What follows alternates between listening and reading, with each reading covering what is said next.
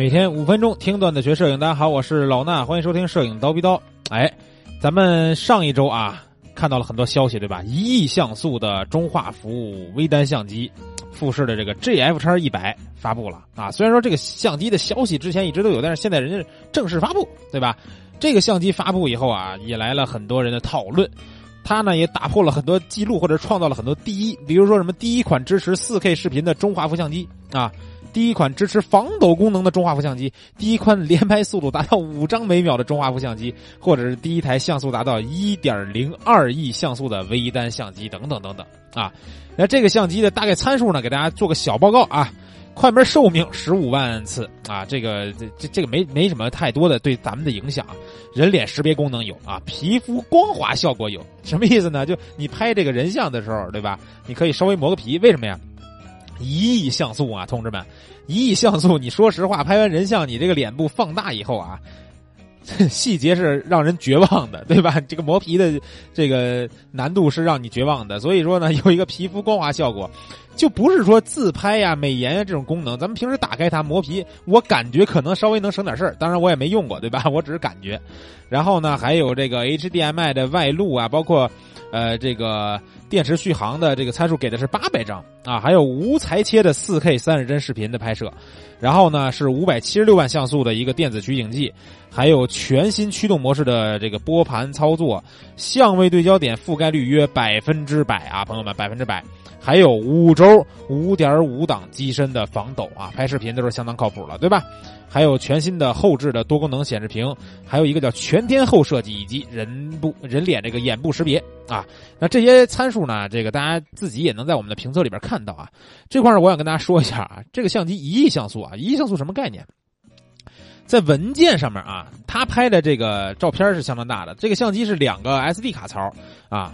呃，你发没发现啊？现在出的现在微单它都是 SD 卡槽，对吧？单反如果真的是未来卖的越来越少的话，CF 卡可能还真卖不出去了呢。然后呢，它这个 SD 卡槽这个呃拍摄的这个照片啊，咱们说它这个机身拍的 GPG 文件大概是在四十到五十兆每张啊，GPG 四十到五十兆。如果拍肉的话呢，肉文件两百兆左右。一张啊，两百兆左右一张。如果是一张三十二 G 的存储卡，这个卡可能大家现在最常见，对吧？也是相对比较便宜的这个大小。然后能拍多少呀？七十八张左右的肉加 GPG，就能拍七十八张啊。三十二 G 的卡，如果只拍最高这个质量的 GPG，那大概能拍三百多张啊，也是不多，反正对吧？一一次拍摄估计费点劲，所以呢，至少我觉得您得来个六十四 G 的卡才能。啊，保证你这个拍 GPG 的时候稳定，对吧？当然了，如果说是在影棚里边拍摄，那肯定直接不管无线还无线还是有线，直接就这个相机直传了，对吧？那价格呢？这个货卖多少钱呢？九千九百九十九美元。哎，你看人家取个整，对吧？我不到一万美元，我差一块呢还。然后换算人民币呢，大概是不到七万块钱吧？啊，六万九千多人民币，呃，是不是还可以？对吧？其实我觉得还可以了。啊，你虽然说它贵，你听上去它贵，但人家是中画幅啊，朋友们，对吧？中画幅，底儿大一击压死人呐，对吧？说到底儿大一击压死人，咱们还得说个事儿啊。很多人就是，尤其是对于这个摄影器材不太了解的人，他买器材都是看重什么呀？像素，对吧？我也看到很多，比如说不太懂摄影啊，没玩过相机的人跟我说啊，你看看啊，现在手机都四千万像素了，对吧？华为 P 三零后置摄像头四千万像素啊，你那五 D 三刚两千多万，你怎么玩啊？我听完我是汗颜，对吧？我没法给他解释，但是呢，我觉得在这儿可以跟大家来说一下，以免大家出去也遇到这样的问题啊。为什么这个华为的 P 三零，比如说它四千万像素，但它最后拍出来那个照片，咱们在电脑上放大看以后，它还是没有，比如说我五 D 三那五两千多万像素拍出来放大以后看着质量好呢？底儿大，一级压死人，但没有说像素高几千万压死人，对吧？像素和底儿是两个概念，底儿什么？感光元件啊。咱们比如说啊。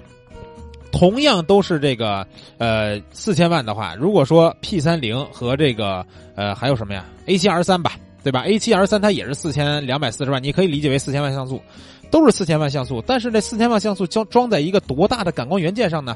华为 P 三零是多大呀？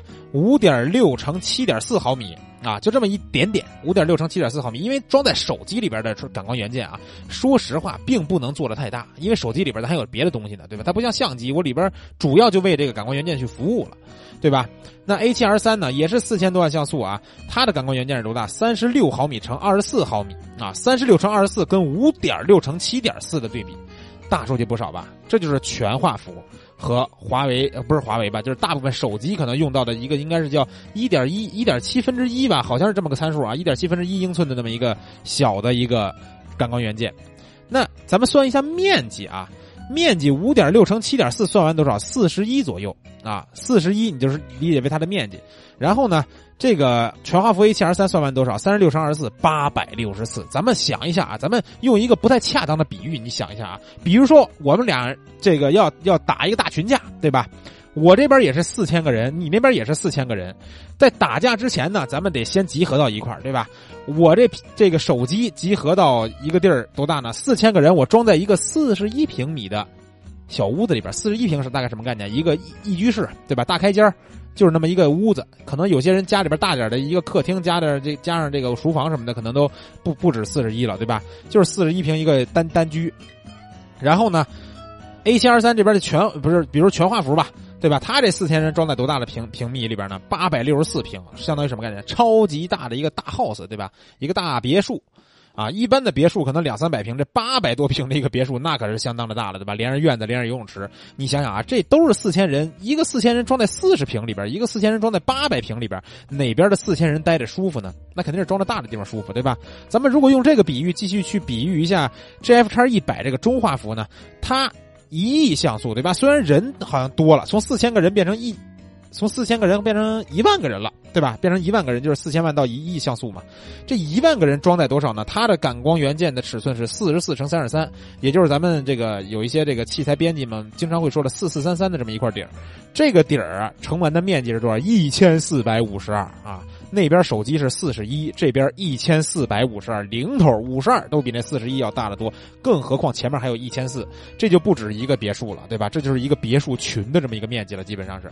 所以说啊，这个一亿像素装在这么大一块传感器上，那是更舒服的啊，肯定是更舒服的，对不对？那关于说这个像素和传感器之间一个什么关系呢？对吧？在传感器尺寸固定的情况下，比如说我们这传感器都是一样大。那像素啊，如果是数量越多的话啊，它会影响我们画面的这个宽容度以及信噪比，你就可以理解为这个暗光环境下的噪点。如果你想把像素也做高，宽容度也做得更好，信噪比也做得更好，提高的话，那只有去提高传统的这个呃，我们说的传感器。啊，它一个技术水平吧，这里边的东西我就不懂了啊。你做传感器这点事儿我就不懂了啊，或者是它有可能会缩减一些色彩的表现力，那这个呢会影响我们照片到时候的色彩呈现，对吧？或者说你不不不影响这个色彩表现力，你得降低你这个像素的刷新速度。但是呢，你降低这个的时候，你在拍视频啊或者连拍的时候，它这个性能就会有非常大的影响，对吧？所以呢，在手机现在这个拍照的时代啊，传感器如果只能是这么大。啊，那盲目的去增加这个像素呢，只会降低照片在极端场景下的成像质量。我们还是要承认，华为 P 三零是一款非常棒的手机。现在很多拍照手机也是非常棒的拍照手机，但是呢，在一些极端的情况下，尤其我们的照片拿到电脑上放大看的时候，它跟我们传这种全画幅的单反相机，包括 APS 杠 C 画幅的单反相机，再包括微单相机，它还是没法比的嘛，对吧？所以啊，那句话叫什么呀？摄影圈里边那句话啊，叫“底儿大一级压死人”。对吧？底儿大一级压死人，没有说像素大一千万，像素大两千万压死人的。底儿还是一个非常重要的一个元素，对吧？啊，那我们今天这个节目呢，就先聊到这儿。再跟大家说一下，我们今天晚上这个呃，还是有一节公开课的，大家可以去这个我们蜂鸟微课堂的微信号去留言，听我们这一节日式和服拍摄的一个构建思路的这么一节公开课啊。在这节公开课上呢，我们还会有一些这个好玩的小素材赠送，好不好？去我们这个蜂鸟微课堂微信号上直接回复课。课代表啊，直接回复课代表，然后呢，你加到课代表的链接这个二维码以后呢，他就会给你去发他这个我们今天晚上公开课的报名链接了，免费报名就能来听课，行吧？这期节目聊到这儿，咱们下期见。